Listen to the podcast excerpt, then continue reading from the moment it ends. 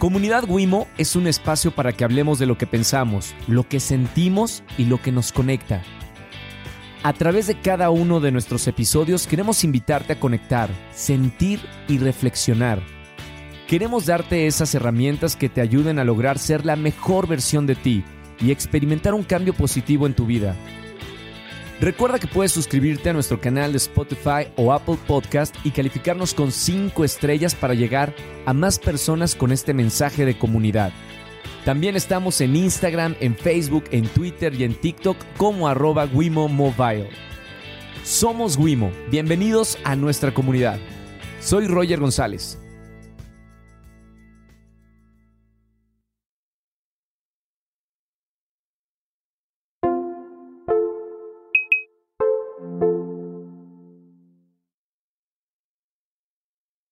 Bienvenidos a este nuevo episodio de Comunidad Wimo, episodio número 7. Estamos en un nuevo lugar increíble. Por favor, chequen las redes sociales para que vean dónde estamos transmitiendo en este momento y qué va a ser nuestra nueva casa. Gracias a todos. Ahorita les voy a explicar de, qué se trata este lugar, pero aquí en uno de, de los cuartos tenemos a un gran talento conocido en México porque ha hecho mucho y sobre todo mucha televisión. Mau Mancera, ¿cómo estamos, Mau? Roger, muchas gracias, muchas gracias. amigo. No, qué placer estar aquí. La verdad está muy padre, está muy padre tu nueva casa. Está bien cool, ¿no? Ah, gracias por invitarme al Open House. Totalmente. Falta solamente un cóctel y así. Arriba hay, ¿eh? En el piso de arriba. ¿Ya te dieron cóctel antes de entrar? Se ofreció, se ofreció, se rechazó porque, porque es temprano, es temprano. Este, pero se ofreció. Oye, amigo, de verdad, muchas gracias por estar aquí. Me gustaría platicar eh, eh, en este podcast hablamos de, la vida de, las personas, sobre todo porque siempre hay una historia detrás de todas las, personalidades que tenemos aquí en, esta comunidad. Y, quiero saber, bueno, primero, de dónde eres y cómo, cómo inició todo esto de, tu pasión por la comunicación. Bueno, yo soy, nací aquí en la Ciudad de México, pero realmente me asumo como veracruzano. Yo viví en Veracruz desde los cinco años hasta los 22, entonces prácticamente mis recuerdos empiezan ahí. Y bueno, yo estudié ciencias de la comunicación, soy egresado. ¿Lo recomiendas? Lo recomiendo ampliamente. ¿eh? Yo recomiendo estudiar siempre. No creo que sea un requisito para dedicarte a este medio. O sea, de hecho, hay grandes comunicadores que son arquitectos, que son, tienen otras profesiones, este, pero son grandes comunicadores. Pero definitivamente recomiendo estudiar porque pues, te da un bagaje cultural, te, te enseña a aplicar análisis. O sea, sí, creo que es básico. Llevar las cuentas. Llevar las cuentas. Luego hay muchos artistas que es difícil, ¿no? O sea, con la carrera y los hacen tontos. A mí, ¿sabes qué me sorprende, Roger? Que me imagino que a ti también te pasa. Todos hemos visto a lo largo de, los años a grandes personalidades que tenían carreras increíbles, que ganaban millones y de repente los ves prácticamente abajo del puente. Sí, totalmente. Y hemos visto eso, crecimos con eso. ¿Y no te pasa que ves a compañeros con los que tuviste esta plática de, güey, pobre perenganito, ya lo viste que ahorita le está yendo re mal? Y ves que están cometiendo los mismos errores. Sí. No voy a decir el nombre, pero yo tengo un gran amigo que ganó muchísimo dinero, muchísimo dinero. Y de repente un día me dijo, tengo 50 pesos en el banco. No. Literal. Estamos desayunando y me dijo, tengo 50 pesos en el banco. Y yo, ¿cómo? Sí, bueno, es que estoy esperando un pago, pero no sé qué. Pero ahorita tengo 50 ¿Pero que se gastó todo el dinero? Todo el dinero. A ver, y debía, debía. O sea, ni siquiera tenía un patrimonio, debía. Wow. Luego, años después me lo vuelvo a encontrar donde, de hecho, él estaba firmando un contrato muy importante y le dije, güey, la vida te está dando otra oportunidad. O sea, no te están dando una exclusividad en un momento en donde no hay exclusividades. Es un buen varo. Inviértelo bien. Dos años después, otra vez abajo del puente. Entonces dices, no, hay personas que literal no quieren, no quieren aprender y les gusta vivir esa adrenalina del, desalojo en cualquier momento. Bueno, pero esto lo, he visto con mucha gente, igual eh, tú. ¿A qué se debe eso? Que los artistas solo se concentran en el arte y no, no se enseñan a administrarse eh, y que no saben algo más que nada más estar frente a la cámara o subirse al escenario? Mira, yo creo que eh, en este medio del espectáculo de repente ganas mucho dinero. Sí. Y piensas que siempre va a ser esa tu realidad. Entonces no hay una previsión para el futuro. Como los futbolistas. Como los futbolistas. Entonces no tienes y también hay mucha competencia en cuestión de imagen. Muchos asumen que tienen que traer el último coche. El artista es como ese adolescente perpetuo, ¿no? O sea, porque todos pasamos. no, lo había visto así. en una edad en donde, pues, yo quiero que mi ropa sea de tal marca. claro.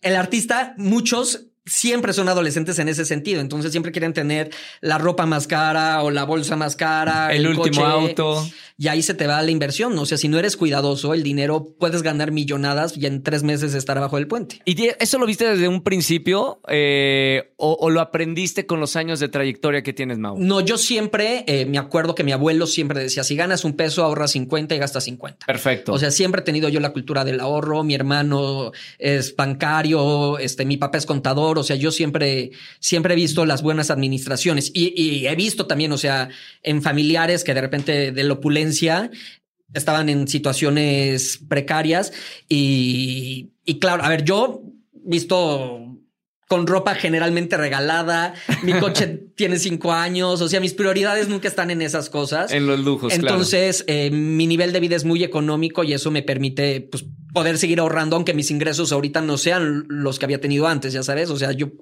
puedo estar tranquilo en ese aspecto. Ahora, tu familia viene de bancarios y, bueno, ninguno se dedica a esto, por lo que estás comentando. Eh, ¿De dónde nació tu gusto por el arte y dedicarte a, a, la televisión y al teatro? Yo, en, yo empecé a estudiar humanidades porque ya ves que en bachillerato te vas exactas, pues ya ni sé. O, o eres de matemáticas o eres de, humanidades, claro. Este, entonces yo me iba a humanidades porque yo quería ser abogado, porque la verdad sé argumentar muy bien y soy peleonero, entonces, y soy terco, entonces como abogado yo pensaba que tenía un gran futuro y, y las temas, los temas de leyes y de la constitución, por ejemplo, hoy, porque me gusta investigar siempre, hoy eh, acabo de dar con el dato de que hoy es 16 de marzo. Sí. En Mississippi se abolió la esclavitud en el 2012. 2012. Sí.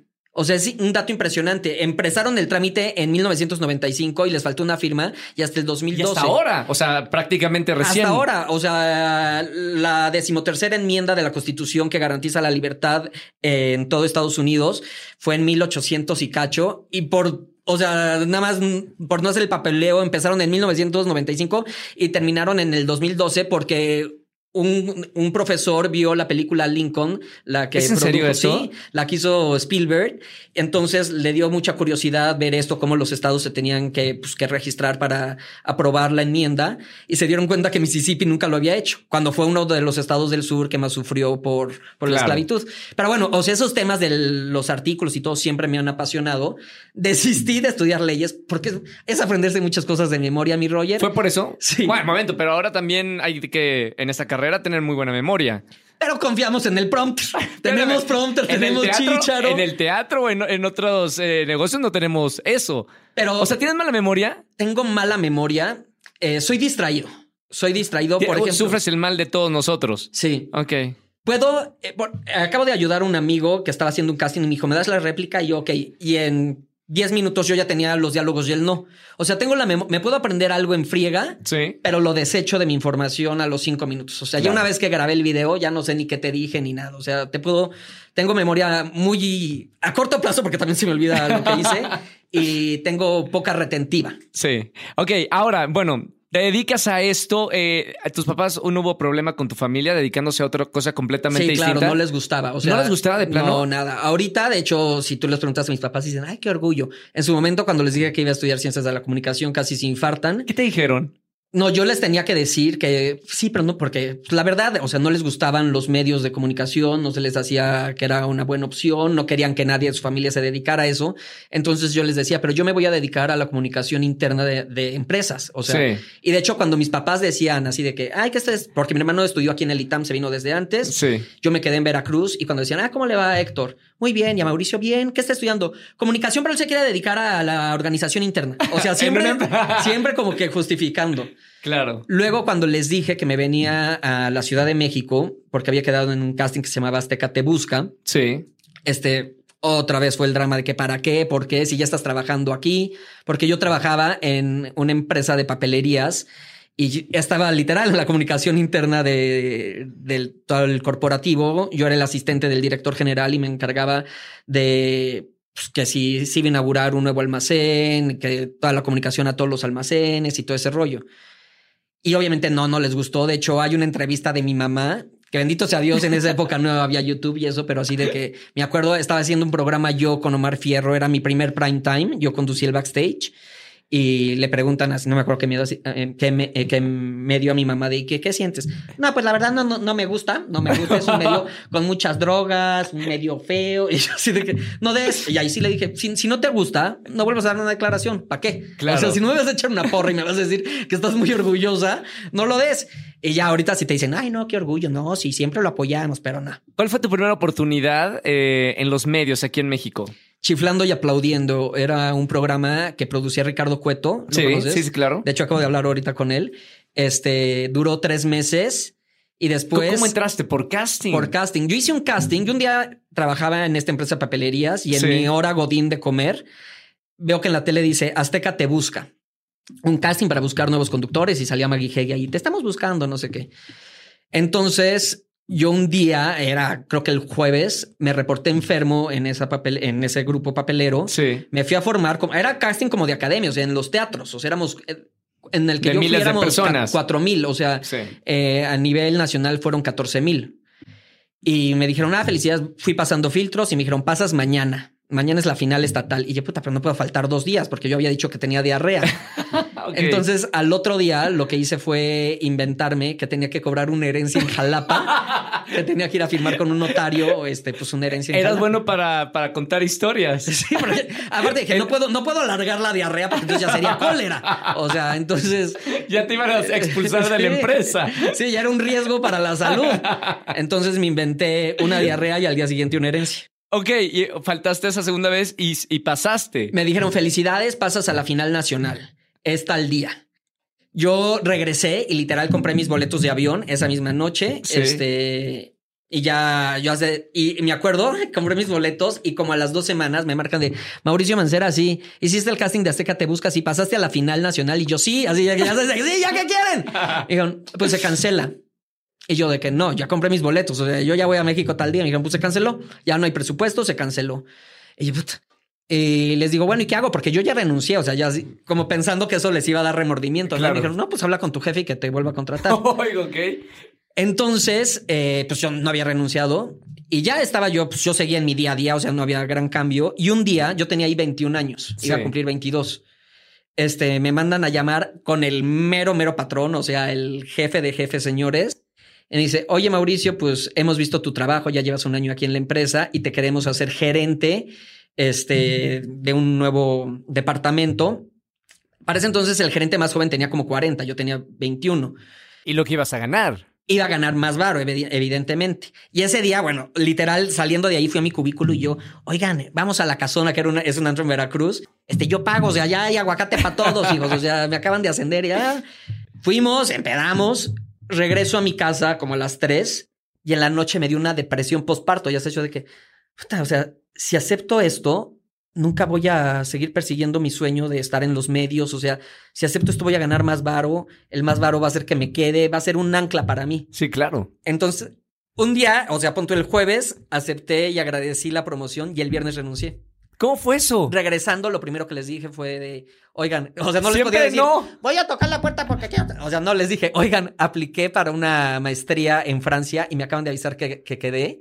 Entonces, pues me voy a Francia. Y eso está difícil que te convenza, ¿no? O sea, sí, claro. entonces, y todos, ¿cómo? Y yo sí. ¿Y por qué no nos habías dicho nada? Y yo, pues porque no sabía si me iban a aceptar, pero ayer me llegó el correo y pues me voy a estudiar la maestría a Francia. Y, ¿Y o sea, pues muchas gracias. ¿Qué hiciste después? O sea, la, la- la oportunidad en México era mudarte de aquí a Ciudad de México. No, pues ahí no tenía nada. Yo renuncié y sí me fui a Francia, pero de mochilero. Así te fui, ajá, de vacaciones. Sí, yo renuncié y me fui como tres meses de mochilero a Europa. Y un día estando en España, eh, hablo con mi mamá. Tres meses, un montón. Pues había trabajado un año y me quedaba en Ah, hostal. estabas disfrutando. Sí, o sea, yo, yo, mis- yo trabajo para viajar. Sí. O sea, es de, mi gran pasión en la E- vida. es Eres de los míos. O sea, yo todo el tiempo que puedo agarro mi mochila y me voy a donde sea. O sea, he viajado solo infinidad de veces. O sea, Sudamérica, África, Europa, me lo he echado solo.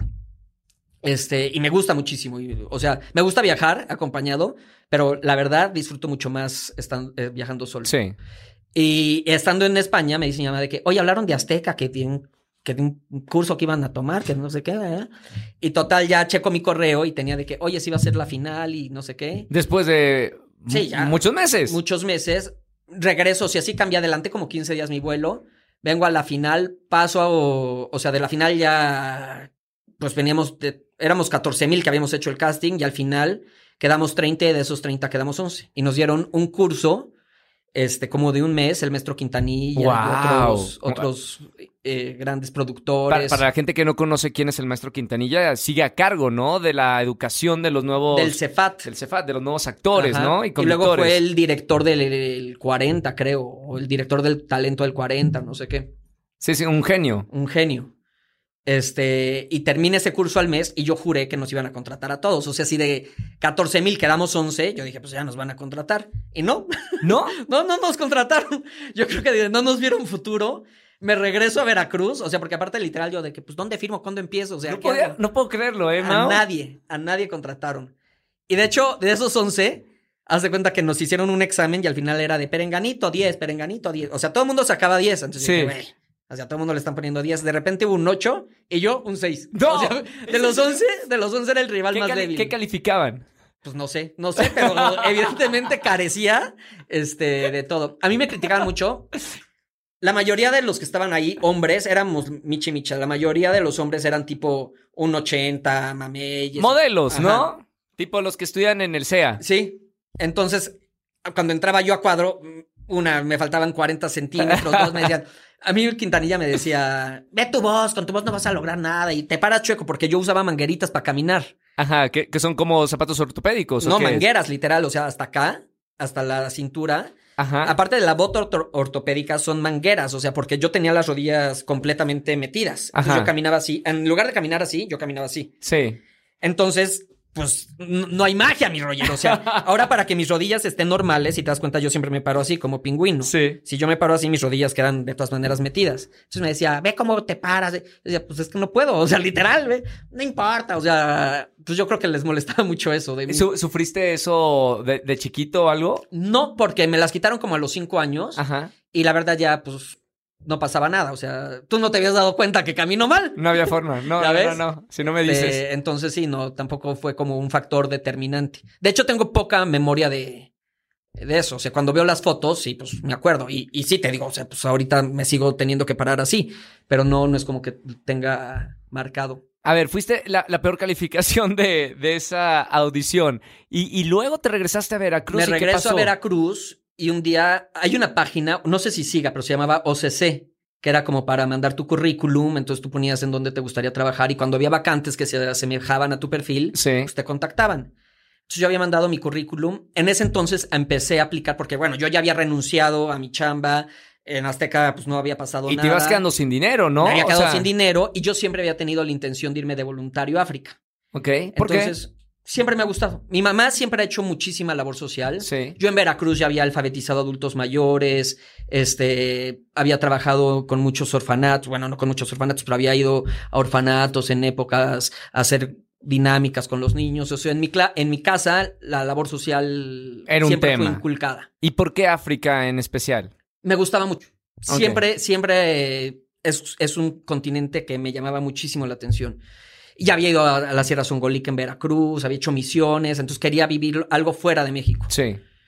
Y por fin apliqué a miles de ONGs y en una eh, me aceptaron, era el segundo de habla hispana que aceptaban, solo había un español eh, que había ido como dos años antes, es mandar mil ensayos, bla, bla, bla. Me aceptan, yo ya tenía hasta dónde iba- iba a vivir y en eso en la OCC se comunican conmigo de que hay una vacante en a quien corresponda, con Garralda. Eh, ¿Así empezaste? ¿Sí? ¡Wow, Mau! Entonces vengo, hago todos los exámenes para entrar a, a- con Garralda. ¿Qué y es- exámenes? Pues, ridículos, mi Roger. ¿Pero qué? Ridículos. O sea, para empezar, pues yo era de Veracruz, ¿no? Entonces, no, eh, ¿cuáles son todas las delegaciones de la Ciudad de México? Bueno, del Distrito Federal en ese En ese entonces. Y sus par- los, pal- los partidos que las gobiernan. Y yo, puta, pues, ni idea. O sea, eh, nombre de los últimos tres presidentes de la ONU. ¿Cuál es el conflicto? O sea, cosas que evidentemente no tenían idea.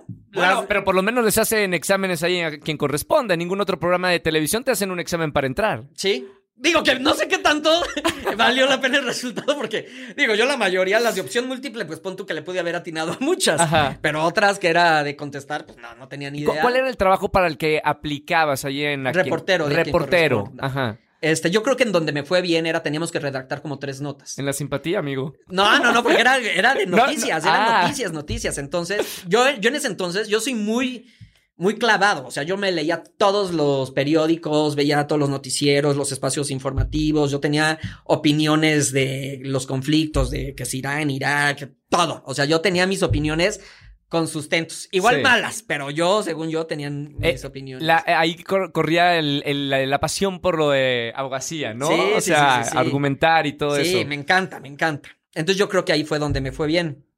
Total que me dicen, perfecto, entras mañana. Les digo, no, yo vivo en Veracruz, espérense. O sea, deje- denme tres días de ir, empacar y regresarme. Y tal cual, o sea, fui, empaqué, hice mi despedida de pueblo de tres días. Claro, con toda la Este, familia, amigos, sí, despidiendo no, a- no, no, a- a- no. Al que se va de provincia en a la capital. casi así con ramos, así, ya sabes. el gobernador. Sí. Claro. Arriba yo así de corto, corto, largo, largo. Llego, literal, a la puerta 3, por donde. Pues la puerta 3. Sí. un tiempo entraban por ahí, pero ahora ya vi que, que ya la cerraron, ya no es. Bueno, sigue siendo. Ahora entramos por la 6, ¿no? Ajá, por la puerta antes. 7. Y yo así de que, oigan, pues vengo a. Este es mi número de folio, este, con la señorita tal, para quien corresponda. Ah, no se canceló. Y yo, ¿Cómo? ¿no? Y a ver, en ese momento no había teléfonos inteligentes que te metías, no era de que, puta, entonces ir otra vez a un café internet, eh, bajar su teléfono, el email, así de que, oye, que estoy aquí, ¿verdad? Para no hacerte el cuento largo, me tuvieron como tres horas, luego salen y me dicen, ¿qué crees? Pues ya se cerró la vacante. Te dijimos que era hace tres días y yo, pero me dijeron que me iban a esperar. O sea, yo tengo mi mochila aquí, o sea, todavía tengo el guachinango. aquí, Claro. o sea, me dicen, pues déjame ver qué se puede hacer. Entonces se mete y sale así como a la media hora de que, oye, pues hay una vacante en a quien corresponda, Fuerza Informativa Azteca. Sí. No, en Fuerza Informativa Azteca, directo, en Hechos. Sí. Y yo, a huevo.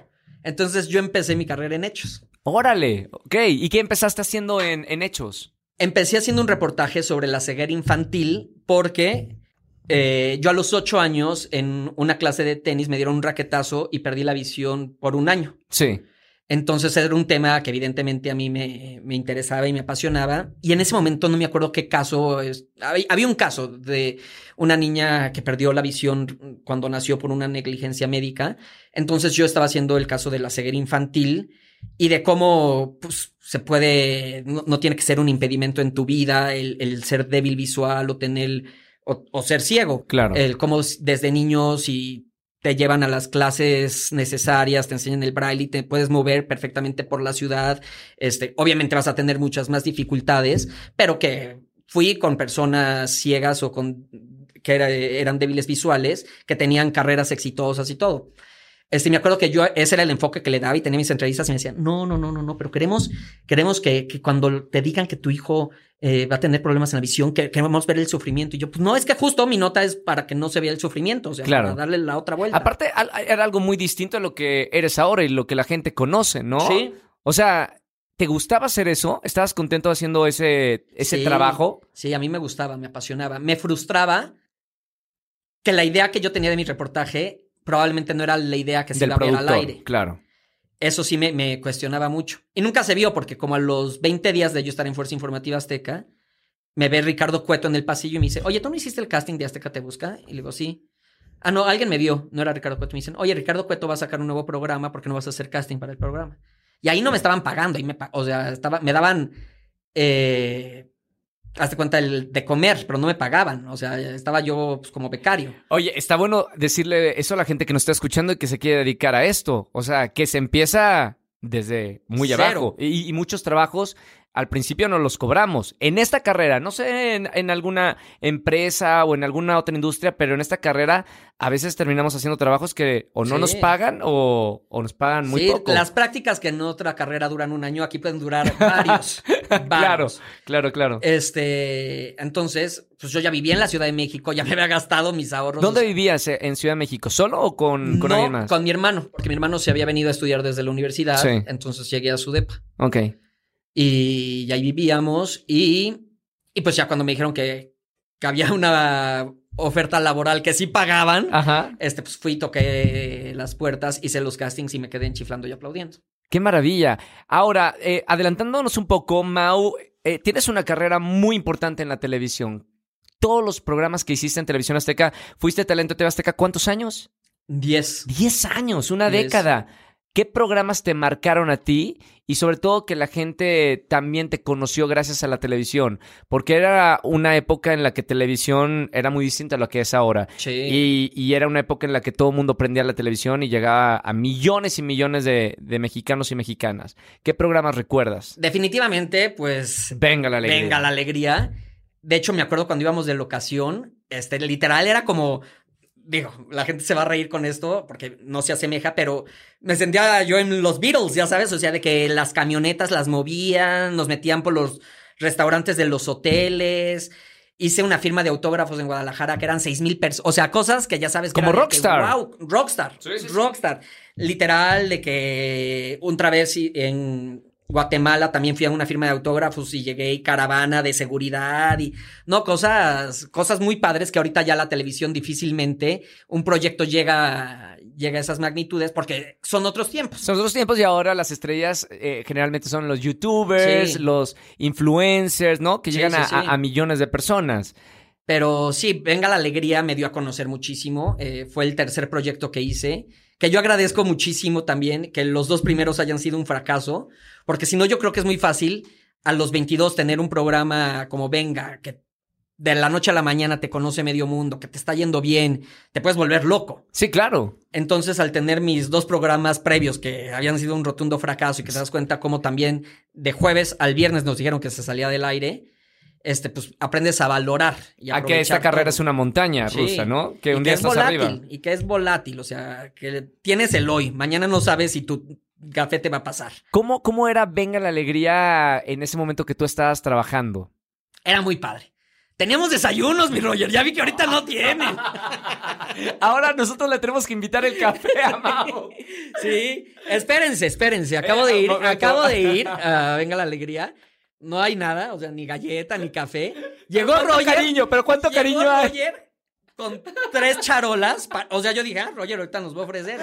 Tres charolas, tres platos así de huevos benedictinos, caviar, tres jugos para él. Oye, ahora nosotros desayunamos en el trabajo, no nos da tiempo. Antes quizá les daba tiempo de desayunar en su casa, ahora no nos da tiempo. Roger, pero todos así con eh, compartiendo una tostada y tú tres charolas para ti.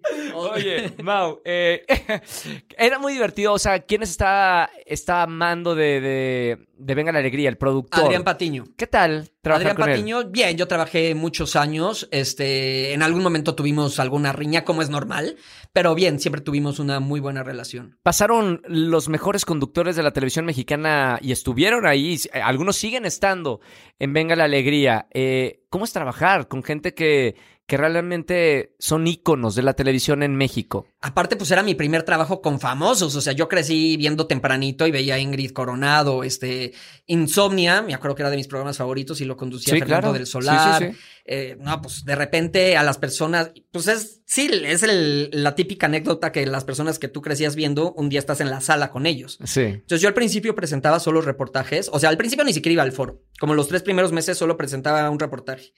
Luego el cuarto mes me dijeron, no vas a presentar dos y ya vas a venir al foro a presentar tu reportaje. Y como el sexto mes ya estaba en la sala con ellos, o sea, fue muy rápido, Sí. fue muy rápido y la verdad no tengo más que agradecimiento. Porque yo creo que el éxito de Venga la Alegría en ese entonces, este, era que literal convivíamos todos todo el tiempo. O sea, Sí. te consta, Sergio y yo somos Son hermanos. hermanos, con Ingrid, Fernando, Areli, con muchas personas de la producción, este, la chef Yolo, o sea, nos veíamos, viajábamos, entonces sí era un grupo con Adrián Patiño, yo viajé, este, en todas las fiestas éramos los mismos, entonces era una dinámica bien padre que a la gente le gustaba el ver cómo nos llevábamos. Claro. Y al tener una relación más allá de las cámaras, te permite también, te das licencias. O sea, yo sé hasta dónde puedo bromear contigo y hasta dónde no. Evidentemente nunca te voy a faltar al Claro. respeto, te voy a hacer, hacer sentir incómodo.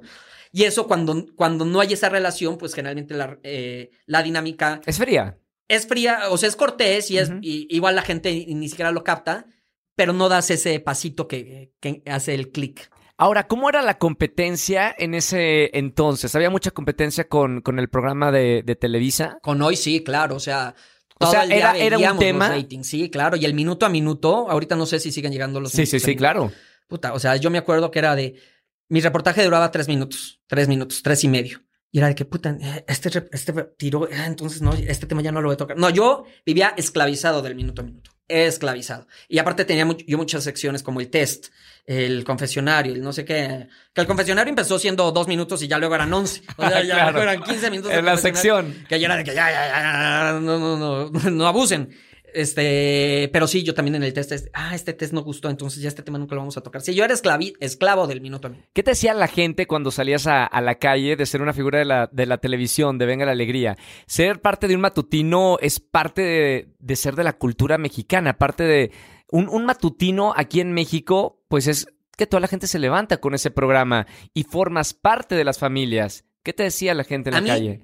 A cualquier lugar que yo iba era el Ah, nos vas a venir a confesar. Ah, te hubieras traído el reclinatorio. Ah, ahí viene el padrecito. O sea, yo el confesionario era una sección que la verdad a mí no me gustaba hacer. O ¿En sea, serio? A mí nunca me gustó.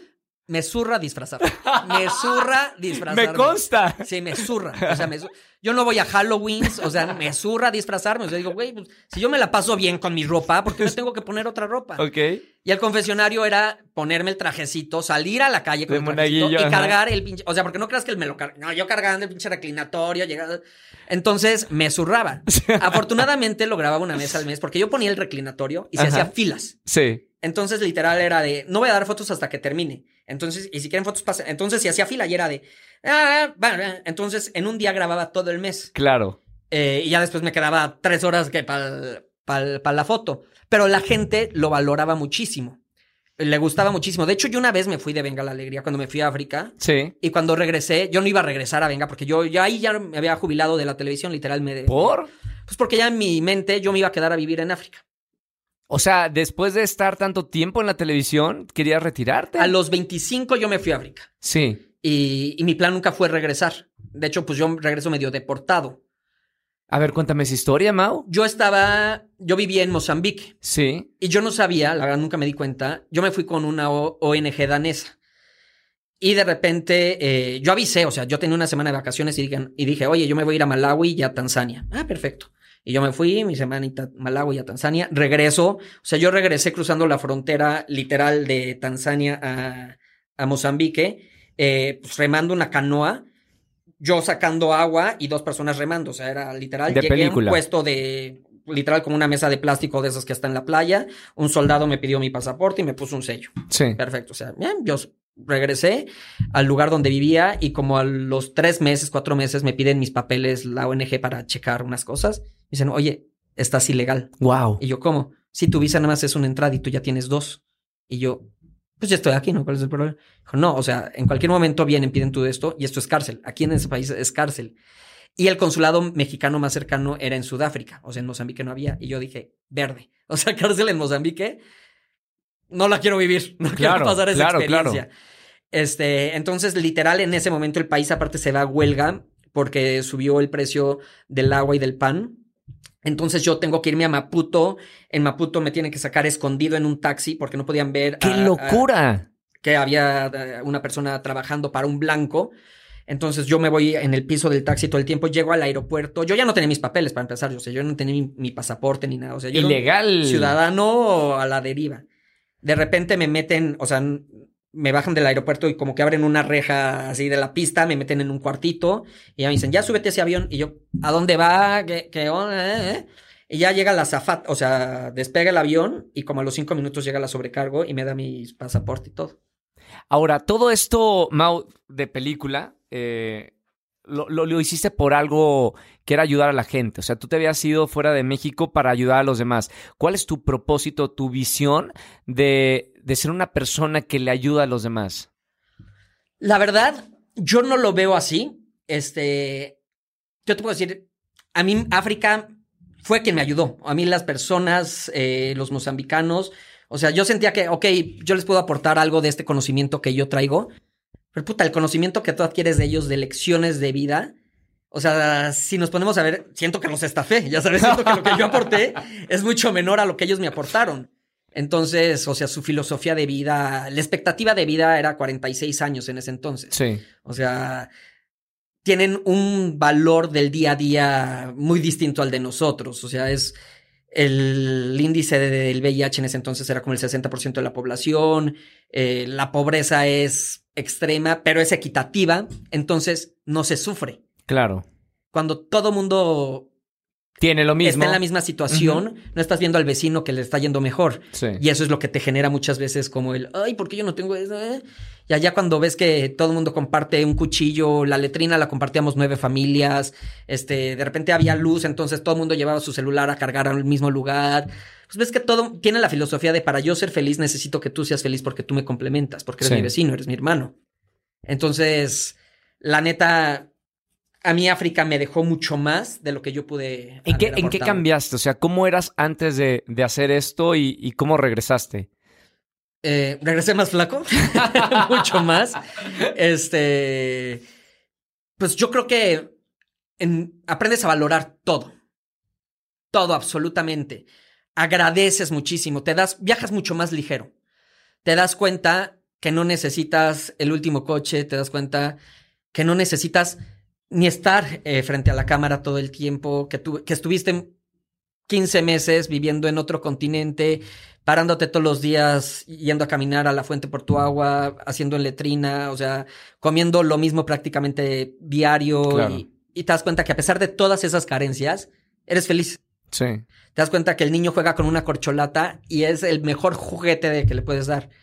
Entonces, cuando yo regresé, era de que, oye, no, no, no, no me interesa. Yo quería poner un hostal en Mozambique. Sí. O sea, mi idea era regresar. Te enamoraste. Me enamoré, me enamoré de Mozambique, me enamoré de cómo nunca me hicieron sentir extranjero, a pesar de que, pues físicamente, evidentemente era, era extranjero. Claro. Pero fíjate, el primer día yo llego y yo vivía en un cuartito de un metro por un metro donde me caían las ratas en la noche. O sea, yo vivía en la comunidad, comunidad.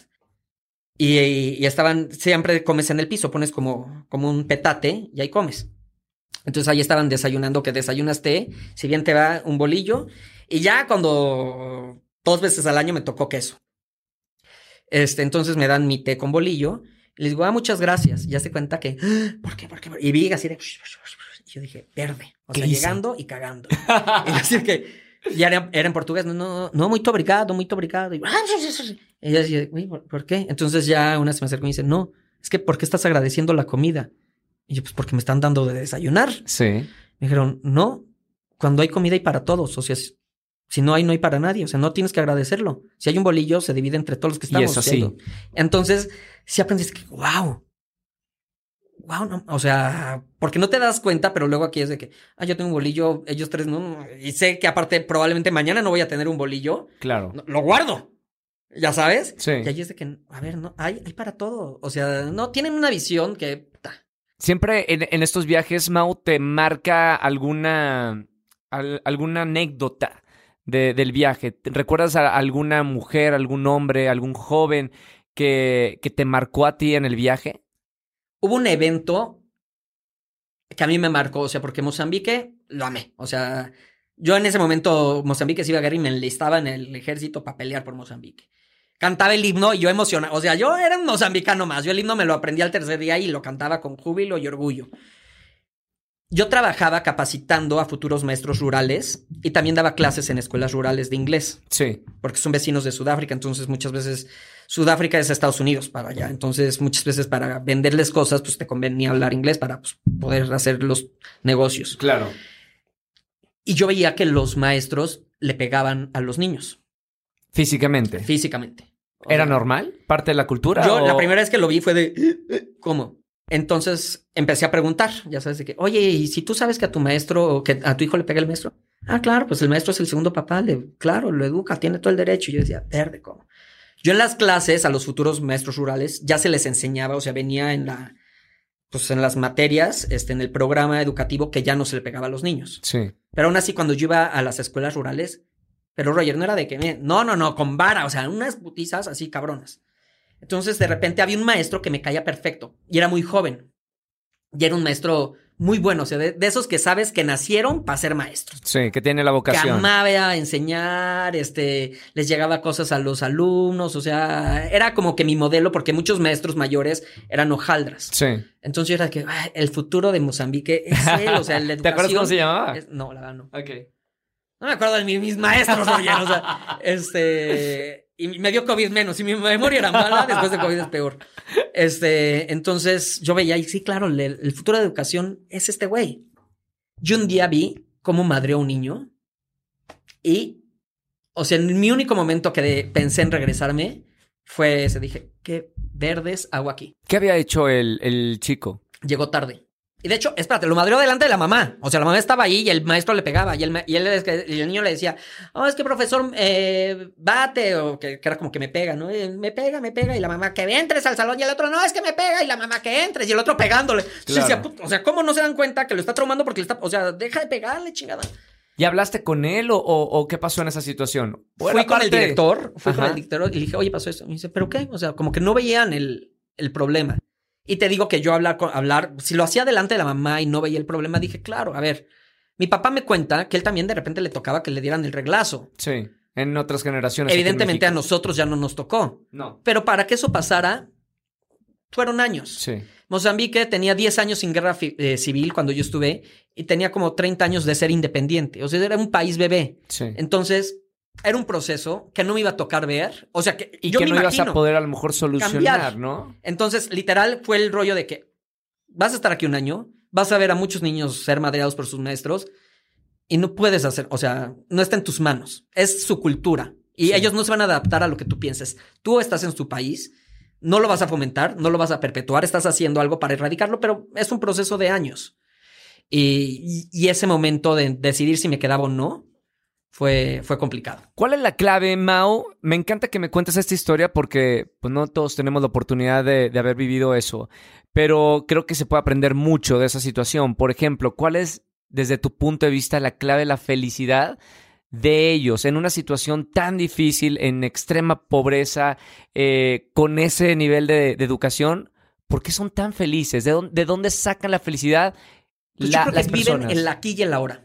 Esa es la clave. Yo creo, porque literal, pues, malaria mata a muchísimas personas. El VIH mata a muchísimas personas. De hecho, hay mucha trata de personas de sudafricanos que llegan y secuestran. Sí. Este, a mí, o sea, hay muertes, todo el día hay velorios. Todo el día hay velorios. Te digo, la expectativa de vida era de 46 años. Sí. Y tú veías a personas de 46 años y jurabas que tenían 80. Entonces, creo que saben que su tiempo es muy cortito. Saben que. Pero cantan todo el día. O sea, todo el día están cantando, están bailando y te digo, encuentran una corcholata y le ponían una piedra y hacían mil dinámicas de juegos increíbles. Pero su relación con la muerte también es muy distinta. O sea, un niño se queda huérfano y si se queda huérfano antes de los 10, 7 años, nunca le decían que sus papás se morían. Entonces le ponían un pedacito de carbón para que se les olvidara. Y como tu hermana, tu tía, también le dices mamá, pues ya pasas de una mamá a otra mamá. Sí. Y entonces su relación con la muerte es muy distinta, no la sufren como nosotros. Y de hecho, cuando alguien muere, un representante de cada familia de la comunidad va y se queda a dormir en afuera del, pues te digo, los cuartitos son de metro y medio por metro y medio. Si es más grande, pues se quedan adentro del cuartito, pero si no, se quedan afuera para ayudarle, pues con los niños, con la comida, con algo. O sea, todo el tiempo se están apoyando entre ellos. Ahorita que, estabas hablando de la comunidad, Mau, eh, ¿qué papel juega la comunidad en, en esos lugares? Todos se ayudan entre todos, Básica. ¿no? ¿Por qué? Básica, pues porque no hay forma de lograrlo si no tienes el apoyo de las otras personas. O sea, nosotros, un cuchillo, un cuchillo, y no creas que acá cuchillo que utiliza el chino. o Masterchef. No, no, no. un cuchillo de los que aquí usamos para partir limones, lo compartíamos nueve familias. Nueve familias. Nueve familias. Un como molcajete grande que le dicen pila, que es pues, como un molcajete, sí, grande. O sea, de acá, acá ahí el palote es enorme y para moler granos y eso, Sí. lo compartíamos como 15 familias. Jamás fue motivo de discusión. Era de que, oye, el cuchillo, ah, lo tiene perenganito. Ah. O sea, todo lo que tiene, eh, lo compartes, lo compartes, lo compartes, lo compartes. O sea, pues, estás, al verte tú en situaciones, es como cuando aquí, México, hay, hay, ¿cómo se llama? Eh, huracanes o hay muchas lluvias. Algún desastre. mucho- algún desastre natural.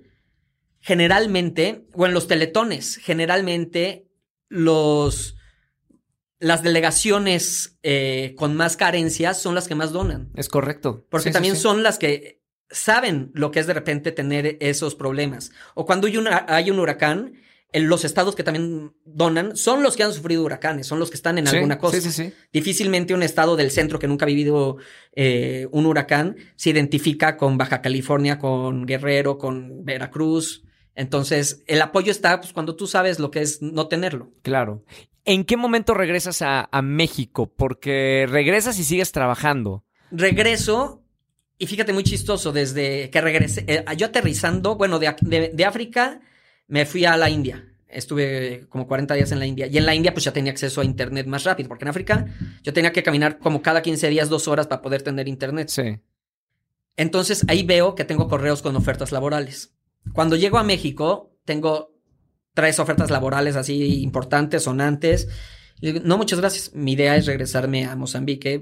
o sea, yo ya literal estoy retirado de la televisión. O sea, ¿realmente querías hacer tu vida allá? Sí, yo me quería o sea, regresar. morir allá? Poner un hostal eh, de ocho cuartitos, ya había visto terrenos. Pero te, te visto... asqueó la televisión, eh, cumpliste un ciclo. ¿Qué, qué, por qué te retiraste de, de las cámaras? A mí las, estar frente a las cámaras me gusta. Sí. O sea, no te lo voy a mentir, lo llevo haciendo muchos años, me gusta. Pero también cuando no estoy frente a las cámaras me la paso muy bien. Entonces, el, yo en ese momento, como lo mencionábamos, el, el, Venga la Alegría en un programa, bueno, sigue siendo un programa muy importante, evidentemente, eh, en México y en Latinoamérica. Este, pero en ese momento éramos, o sea, tú salías a la calle y era reconocimiento todo el tiempo. Claro. Súper, todo, todo. Y a mí, o sea, yo nunca he negado una foto, pero no busco que me pidan la foto. O sea, no, ¿Cómo, cómo explicarlo? Eh, el ser reconocido me incomoda. ¿Por qué? No me, o sea, no me gusta. Es, por ejemplo, ahorita que estoy en la obra, hay un momento en que se apagan las luces y en la última escena estamos Bárbara López y yo. Entonces ya cuando se empiezan a apagar, yo digo, puta, que ya se apaguen. O sea, el sentirme observado, a pesar de que me dedico a esto, sí. es, es, es raro. Pero las conducciones en vivo, por ejemplo, casi no hago conducciones en vivo. Eh, que si carnavales y eso nunca, o sea, no me gusta estar, nunca voy a alfombras rojas. Sí. O cuando voy a estrenos, nunca paso por la alfombra roja. A mí el hecho de estar ahí, que la foto, la foto, me, me siento, me, siento como, como en circo, ya sabes, como, como, en jaula, en zoológico, o sea, no me gusta. No, no, nunca lo he podido manejar. Por ejemplo, Sergio ama que le pidan foto. O sea, Sergio, vamos a los conciertos, yo voy muchísimo a los conciertos con Sergio. Y bueno, Sergio es una foto, cinco. Le encanta, le encanta. Yo es una foto, ¿sí?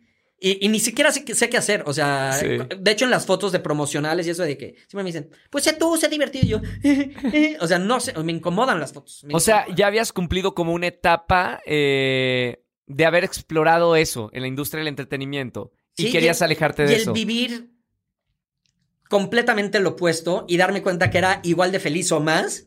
Dije, bueno, claro, aparte, pues aquí estoy trabajando en la educación, hice una cooperativa de creación de cerdos eh, con los de la comunidad, entonces yo, yo sigo creyendo que la única forma de llevar desarrollo a países o estados o a localidades es a través de las cooperativas, donde Claro. ellos tienen completamente el control del producto y lo van desarrollando y de esa cooperativa pueden salir muchas más. Si no se vuelve esta idea de te doy un pescado pero no te enseño a pescar. Exacto. Entonces, literal, sí sientes que estás haciendo un cambio en el mundo, ¿no? O sea, sí, sí, en ese momento, pues yo decía, a ver, estoy estudiando, estoy en escuelas rurales, estoy dándole clases a los futuros profesores rurales y estoy en las cooperativas. O sea, sí sientes que estás teniendo un impacto. Claro. O sea, y aparte, pues te digo, no, no había tele, no había luz. Y eres feliz. ¿Y por qué decidiste regresar, Mau, otra vez a, a reincorporarte a la industria? Que hay, hay, un, hay un dicho que dicen que la, la, gente que se va es muy difícil regresar otra vez a, a los medios, ¿no? Que la gente Sí. olvida muy fácil. Claro, a mí cuando yo me fui, todo el mundo me dijo, o sea, es una estupidez, te vas en el mejor momento de tu carrera, la tele es efímera, cuando tú regreses ya alguien va a estar en tu lugar, no va a haber espacio. Y yo dije, pues, Todo eso. Perfecto. Yo sí. me fui consciente de eso. Nunca pensé que me iba a querer quedar a vivir allá. Me quise quedar a vivir. Me niega Mozambique mi visa otra vez, como pues estuve de ilegal. Cuando yo tramito mi visa para volverme a ir, se me niega. Entonces fue de, ¿qué hago? O sea, ahí sí, literal fue de que mi plan de vida se acaba de caer en este momento. Sí. Con Sergio yo hablaba mucho. Eh, estaba por regresar a ese equipo porque hubo un momento en el que hubo cambio de producción cuando yo me fui. Y seis meses entró Roberto Romagnoli Claro. con otros conductores. Y en ese momento regresaba Adrián Patiño con todos los conductores y me decían, regresa. Y yo, no, no, no. Total, para no hacerte el cuento largo, yo firmé el contrato el viernes en la noche y entramos al aire el lunes en la mañana. Así, tres días después. Ya, porque yo era de que no, no, no. Y de repente cuando se me cae el, el plan de Mozambique era de qué hago, qué hago, qué hago, qué hago, qué hago. Y renuncié a los dos meses. O sea, regresé ya a los dos meses a hablar con Sergio. Yo compartía el camerino con Sergio. Sí. Le dije, güey, no puedo. ¿Por qué? O sea, el- ese- hacer Venga la Alegría me gustaba. O sea, esas tres horas me la pasaba muy bien, me divertía. ¡Ah, tres horas! Era tres horas en ese entonces. Hombre, estabas en... ¡Qué buena época!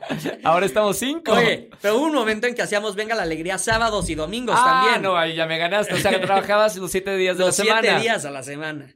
Este, y, y aparte, ya eso ya se sabe, pero se les olvidó meterme a la nómina de sábados y domingos. ¡No! Entonces trabajé los fines de semana gratis como dos años. No puedo creerlo. Sí.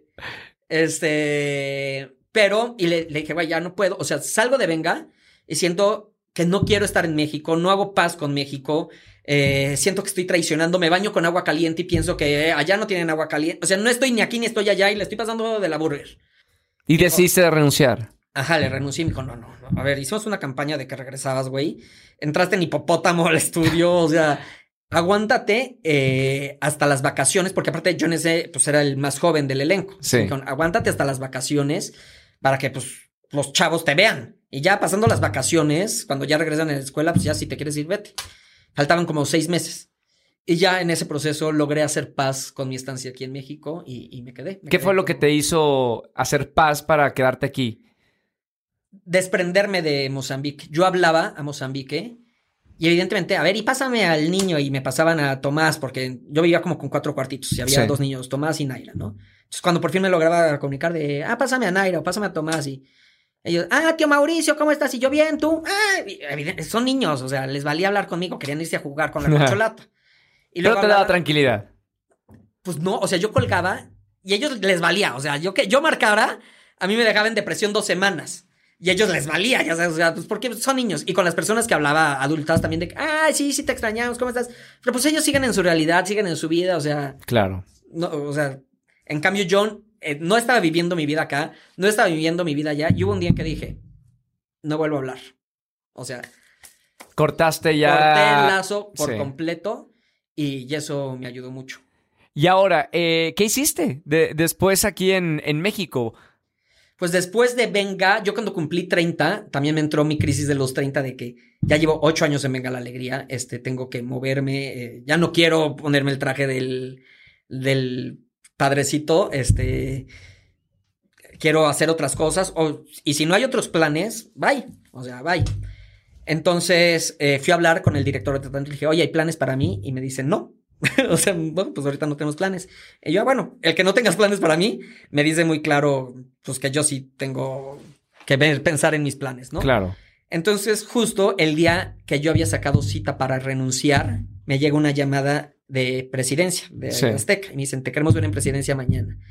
Y yo juré que era para cagotearme, porque yo me metía mucho en problemas por las cosas que decía. Sí. O sea, yo ahí- ah, sigue un semáforo, ¿no? No, ya no, ya no, ya no. Ah, o sea, el único que tiene luz verde es Capi. Capi puede decir lo que sea. Ah, bueno, no, yo tenía. Supuestamente al tercer semáforo te corrían de la empresa. Wow. Yo en la Pero semana era- tenía seis. a- a- a- algo que decías de, de qué. Todo, o sea, todo. La verdad eran muchas cuestiones absurdas, o sea, absurdas, retrógradas, de doble, mor- de doble moral, porque de todo. O sea, una vez había una campaña que yo había visto en Estados Unidos donde en, en el mes de octubre, que es de concientización del cáncer de mama, Sí. salían las parejas tocando los senos de, de las mujeres y diciendo, nos eh, ellos nos cuidan y nosotros las cuidamos. Sus parejas. Ajá. Sí.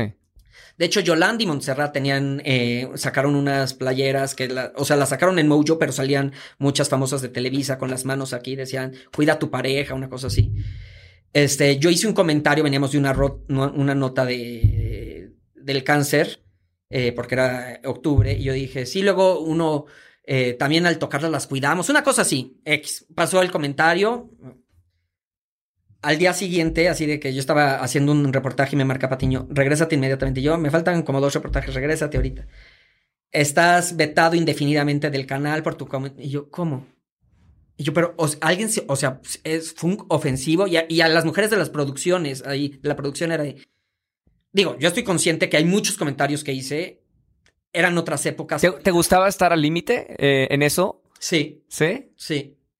Y, y la verdad, no había conciencia tampoco. O sea, a ti y a mí nos tocó vivir en una época en donde la mujer entraba al foro y era vuelta casi obligada. Correcto. En televisión, En claro. televisión. Sí, sí, sí. Ahora sabemos, bueno, me corto la lengua antes de decir eso. Claro. Había mil comentarios que decíamos que no sabíamos que estábamos mal. O sea, afortunadamente, lo padre de la vida y de la evolución es que te das cuenta de tus oportunidades de cambio. Sí, sí, la cultura ha cambiado muchísimo. Y, y- mucho. y sí dices, claro, o sea, yo no lo hacía con esa conciencia, pero estabas perpetuando mil conductas nocivas. Sí. Entonces, bendito sea Dios, abrí los ojos y he tenido pláticas con las personas necesarias y he leído lo que tengo que leer para aprender lo las cosas que ya, pues, aprender a deseducarte. Claro. Volverte a educar. Este, entonces ahí me vetaron indefinidamente del canal. O sea, siempre estaba yo en esos problemas. Siempre, siempre. Eras como el alumno mal portado de, de la clase. Sí, entonces me llamaban al comité y yo al comité le decía, pues no estoy de acuerdo y me vale. Y entonces me volvían a vetar. Nah, unas cosas ridículas. Porque aparte del comité eran 12 personas de ultraderecha Sí. y te sentaban en la cabecera. Y escuchar a 12 personas de ultraderecha, Ah. había hasta un sacerdote. ¡No! O sea, para que te des cuenta que eran de ultraderecha. Wow. Entonces, evidentemente, pues eran... Y yo como buen abogado, pues me defendía. Se me hacían defendía buenas las. Peleas ahí, ¿no? Sí, sí, sí, sí, sí, no, y, te- y- y- ah, pues ya, pues ocho días más sin salir al aire, y yo, pues diez días, o sea, ya Claro, me, claro. me vale, o sea, me vale, no voy a, o sea, porque aparte si algo tengo, son mis huevitos bien puestos, entonces yo mis puntos de vista los defiendo completamente. Entonces cuando me llaman a presidencia, yo hasta le pregunto al, al productor, oye, me mandaron llamar a presidencia, o sea, no los pinos, o sea, los de aquí, o sea, me dije algo, me van a correr, me dijo, no. Entonces voy y estaban, llego, estaba el director del Canal 7, varios ejecutivos importantes y dos españoles y me dicen, oye, pues queremos hacer el hormiguero, este, entonces nos estamos reuniendo con posibles candidatos para conducirlo, nos vamos a reunir con 11, tú eres uno de esos 11. Y iba perfecto, pues ya estás ahí platicando. con ¿Habías los- conocido el hormiguero? La ¿Sabía? verdad, no. No. En ese momento, obviamente, yo dije, claro que sí, lo conozco, soy fan, nunca lo había visto. Yo estaba en Argentina cuando me enteré de este proyecto y dije, wow, qué chingón poder conducir ese programa.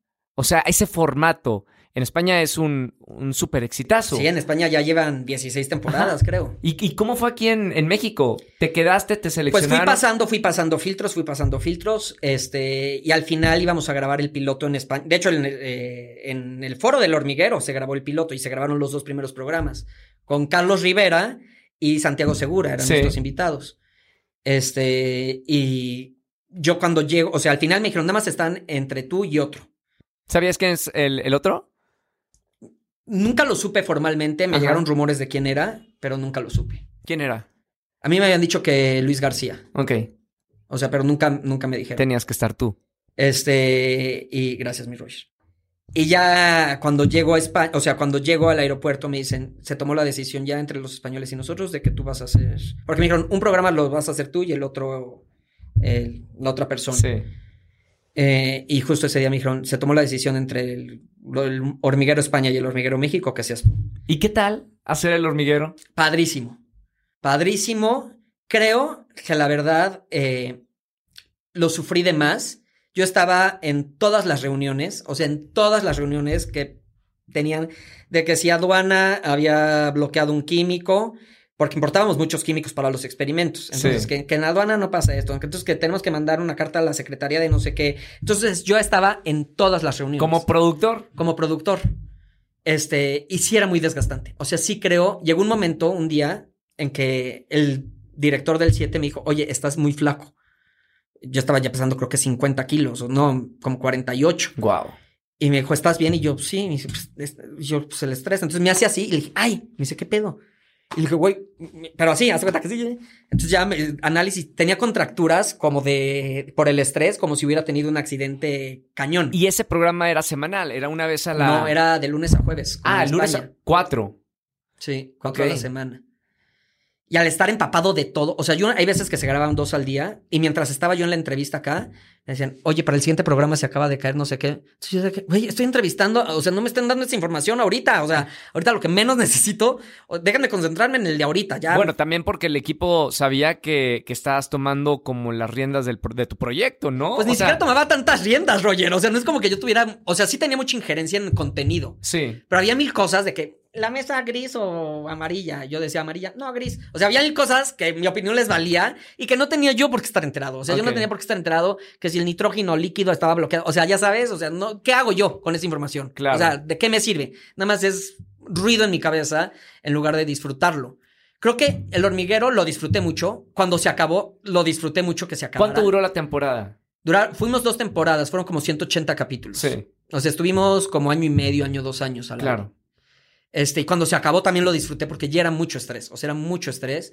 Creo que si me hubiera llegado después, donde yo tuviera, hubiera tenido una madurez para decir, no voy a entrar a esta junta, no es necesario, me vale tres kilos y a ustedes les vale tres kilos y nada más me quita tiempo, me quita paz mental y todo, lo hubiera disfrutado mucho más. Mau, el tiempo se va eh, volando en este programa. Me encanta hablar con, con, mis invitados y me encanta hablar contigo. No, no habíamos tenido la oportunidad de, platicar. Eh, te felicito no conocía gran parte de, tu vida personal y lo que significó irte a África, pero quiero terminar hablando de lo que es hoy en Mau. Eh, ¿Qué estás haciendo en este momento y, cómo te ha cambiado todas estas experiencias tu vida? ¿Cómo eres tú como persona ahora? Pues yo creo que soy muy, muy claro. Eh, yo siempre, eh, algo que respeto mucho en las personas es la congruencia. yo trato de ser congruente y congruente con el presente. Porque el ser congruente con lo que decías hace una semana es limitarte. O sea, tuviste una semana para cambiar de opinión y no tienes que seguir actuando como dijiste que ibas a actuar. Este, entonces, hoy, lo que comentábamos hace rato de que tú hubo un momento en que tenías mil chambas y terminabas teatro, te subías un avión o algo. Yo viví mucho tiempo e, ese estrés laboral y desde hace mucho dije, no, no me interesa volver a vivir esa racha laboral. Entonces me despierto, ¿qué te gusta? 9, 10, me tomo mi café, disfruto muchísimo estar con mis perras, leo, tengo radio todos los días, que ahorita por la pandemia también lo hago desde mi casa con Paula Rojas, lo disfruto mucho. Ahorita estoy en teatro, que bueno, nunca había actuado o había tenido había participaciones de muerto, ya sabes. Bueno, ahora tienes una super obra, ¿no? Una obra que sí, pues implica actuar, ya sabes, porque igual hacía una serie eh, que no quiero demeritar, no quiero decir que ahí no actuaba, por respeto a mis compañeros y al productor, pero pues salía de un güey que es mejor amigo de Paul Stanley, que es de mis mejores amigos. O sea, ya sabes, pues era literal como que grabarnos en una sala nada más que pues en un foro. Entonces, ahorita sí hay un reto del personaje que tiene sus matices y eso que nunca había vivido, que lo estoy disfrutando. Y, y me llevo, por ejemplo, me acaban de hablar de, oye, en este proyecto ya te queremos cerrar para noviembre y yo. Hablamos en octubre. No es que tienes que ser ahorita porque tenemos que hablar con los ejecutivos y yo, pues no sé. O sea, si ahorita me tienes que cerrar para noviembre, no. No soy la persona que necesitas. Sí. O sea, yo no sé de aquí a noviembre si voy a estar en México. A empezar. Si quiero hacer televisión o si quiero hacer en octubre, lo vemos y si se. Ah, ah. entonces, ahora que como alcohólico, como doble A, vivo el día, solo por hoy. Pero ¿tienes alguna, alguna visión de cómo te, te visualizas en el futuro haciendo qué? Regresando a lo mejor a, a, un lugar más tranquilo, no en la gran ciudad de México o trabajando todavía Yo estoy la mitad del tiempo en la Ciudad de México y la mitad del tiempo en Morelos. Sí. Y lo disfruto muchísimo. Y, y yo vivo solo. O sea, yo vivo solo. O sea, estoy. Aparte en Morelos vivo en un lugar en donde hay muy pocas personas. Entonces, el decirte, pues mañana puedo vender todo y me voy a Timbuktu y me voy al Tíbet y, o sea, no sé, la verdad no sé, yo vivo al día y, y no me gusta planear porque siento que en la plane... Obviamente, ya por mucho tiempo para lograr objetivos tienes que ir siguiendo ciertos pasos, evidentemente. Claro. Ya logré unos objetivos que tenía que me permiten ahorita vivir sin objetivos. Entonces, mi nivel de vida, te digo, lo mencionábamos, no sé si al aire o fuera, es muy económico. No necesito mucho para ser feliz, entonces. ¿Qué necesitas para ser feliz? ¿Cuáles son esas pocas cosas que te hacen feliz, Mau? Necesito a mis perras. O sea, necesito perras en mi vida o mascotas en mi vida definitivamente. O sea, definitivamente. Son mi remanso. Necesito café. Ok. necesito silencio y necesito un libro. O sea, con esas cosas, café, silencio y libro. Ya, hay que poner unos exigentes tardecitas con lluvia, lo agradezco siempre. Pero, pero sí, me gusta mucho mi espacio. Le pregunto a, nuestros invitados, ¿cuál es el propósito desde tu punto de vista o de cada uno de, ustedes? Espérate, espérate, me faltó amigos. O sea, mis amigos y, familia, aunque no nos veamos diario, pero saber que tienes un núcleo en el que puedes confiar es, básico. Eh, ¿Cuál es el propósito de la vida desde tu punto de vista? ¿Para qué estás aquí?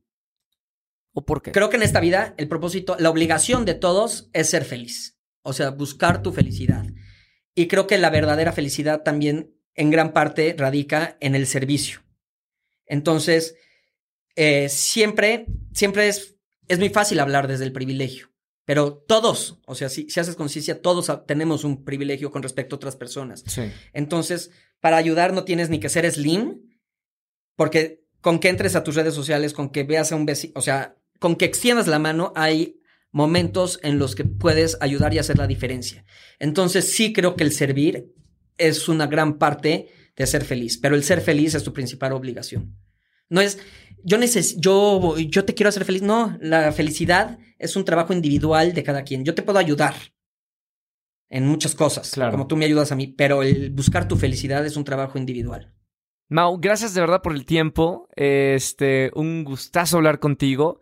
Y bueno, a la gente que nos está escuchando, vayan a verlo al teatro, aprovechen que está haciendo teatro en este momento, escuchen. Ve tú, Roger, comprométete. Yo voy a ir Ya a- se va a acabar y no- ni has ido. Voy a ir. Sabes que los fines de semana no estoy aquí en, en México, pero me voy a quedar para, para verte. Gracias de verdad por, por este tiempo, Mau. Un gustazo hablar contigo y, y bueno, recomienden esta plática y, y compártanlo con toda la gente. Gracias Mauricio Mancera, gracias por estar con nosotros en Comunidad Wimo. Gracias a ti. Gracias.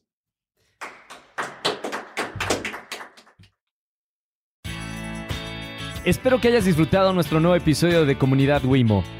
Recuerda que puedes activar las notificaciones en nuestro canal de Spotify o Apple Podcast para nuestros siguientes episodios. Y no olvides calificarnos con 5 estrellas para que más personas puedan visualizar nuestro canal. Si quieres enterarte de todas las actividades que haremos próximamente, síguenos en nuestras redes sociales en Instagram, en Facebook, en Twitter y TikTok. Nos puedes encontrar como arroba Wimo Mobile. Si te gustó este episodio, no olviden compartirlo en sus redes y gracias por ser parte de nuestra gran comunidad. Somos Wimo y hasta la próxima semana.